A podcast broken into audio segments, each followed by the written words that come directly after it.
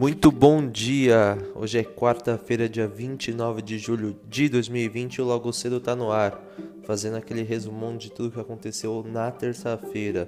Começando com o boletim do coronavírus, o país registrou 897 mortes pela Covid-19 nas últimas 24 horas, chegando a um total de 88.634 óbitos. Só que pela primeira vez desde o início da pandemia, o governo de São Paulo não divulgou o boletim diário de novas mortes e casos por coronavírus a tempo do fechamento do balanço nacional feito pelo Ministério da Saúde. Os dados costumam ser divulgados pela gestão do João Dória durante a coletiva de imprensa no início da tarde ou disponibilizados no site da Fundação SEAD ao longo do dia. Na terça-feira, no entanto, a equipe de saúde do governo relatou dificuldade para a extração dos dados no sistema de notificação do Ministério da Saúde, ou seja, esse número de óbitos de ontem, de 897, deve ser um pouco maior porque não inclui o estado de São Paulo. Então não se deixe levar aí achando que o número caiu. Não, o número não deve ter caído porque não inclui São Paulo aí.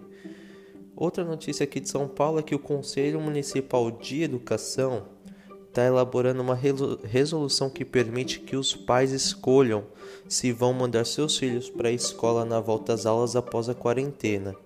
A presidente do conselho, Rose Neubauer, afirma que a resolução deve ser publicada em até 15 dias.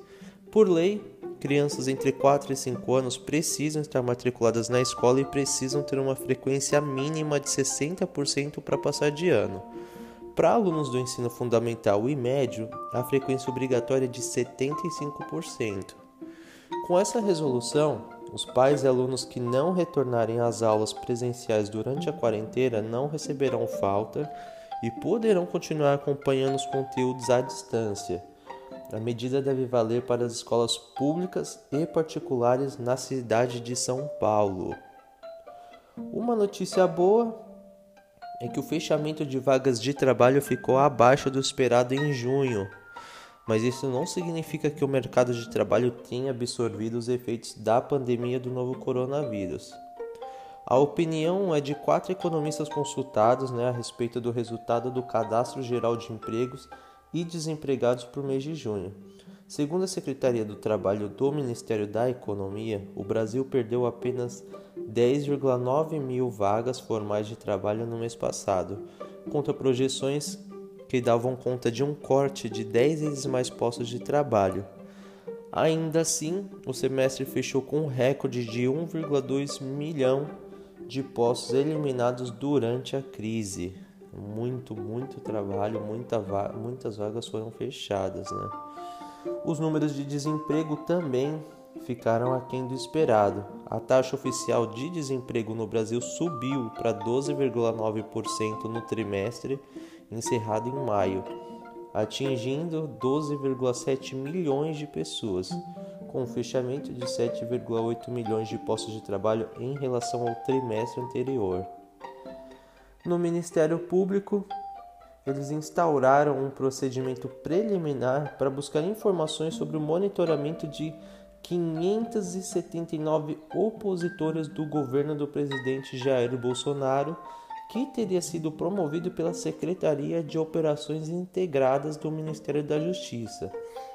Em ofício ao governo federal, o Procurador Regional dos Direitos do Cidadão Henrico Rodrigues de Freitas que atua no Rio Grande do Sul, deu prazo de 10 dias para que sejam fornecidas informações como a base legal que justificou a apuração, a indicação do objeto do relatório de inteligência e a motivação da sua instauração. Para quem não entendeu muito, a, a base do governo do Bolsonaro criou um sistema para vigiar 579 opositores do governo dele né? E agora o Ministério Público Federal está querendo explicações sobre isso. Nos Estados Unidos, o, pre o, presidente Donald Trump se queixou ontem das altas taxas de aprovação do médico infectologista Anthony Fauci e brincou, brincou entre aspas, né, dizendo que ninguém gosta dele. Enquanto luta para melhorar sua situação com os eleitores por conta da sua condução da pandemia do coronavírus. O Donald Trump foi muito criticado lá nos Estados Unidos, né? Por conta do jeito que ele está conduzindo toda essa crise da pandemia nos Estados Unidos, que é o epicentro dessa crise toda. E ele tem, que, ele tem meio que uma síndrome de Bolsonaro, ou Bolsonaro tem meio que uma síndrome de Trump, né? A gente não sabe, que os dois amam a atenção. Aqui no Brasil já rolou aquela ciumeira do Bolsonaro com os seus ministros, né?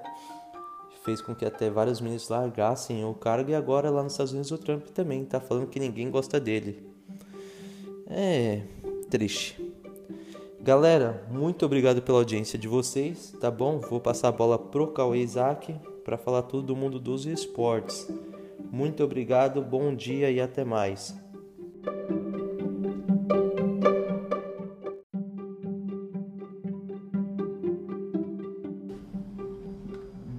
Dia, rapaziada. Logo cedo tá no ar. E hoje vamos começar com as principais notícias sobre esporte no Brasil e no mundo. Ceará vence clássico rei histórico e se garante na final da Copa do Nordeste. Klaus marcou o gol da vitória do Vovozão contra o Fortaleza, em jogos de poucas chances para ambas das equipes. No Palmeiras, o Palmeiras inscreve Ângulo e Gomes no Paulistão e dupla pode enfrentar já o Santo André. Até que enfim essa novela do Gustavo acabou, hein? De São Paulo para a Europa. Inter de Milão aproveita as chances, vence clássico com o Napoli e fica perto do vice-campeonato italiano no City. Agüero será desfalque para o Manchester na Champions League e Real tem baixa por conta do Covid-19. Será que o Gabriel Jesus vai ter aproveitar essa oportunidade? E hoje, aos 45 anos, faleceu nesta terça-feira o apresentador Rodrigo Rodrigues. Rodrigo foi vítima de trombose venosa cerebral, decorrente de complicações ao Covid-19. E quem conhecia sabe que Rodrigo era um cara apaixonado por esporte e música. O apresentador fez amigos por onde passou e conquistou uma legião de admiradores com humor e muita competência. Só quem conhece sabe como era Rodrigo. Nossos sentimentos aos familiares, amigos e fãs e colegas de profissão. Com certeza, Rodrigo deixará muitas saudades. Esse foi mais um giro de notícias com Cauê Isaac. Tenham um bom dia.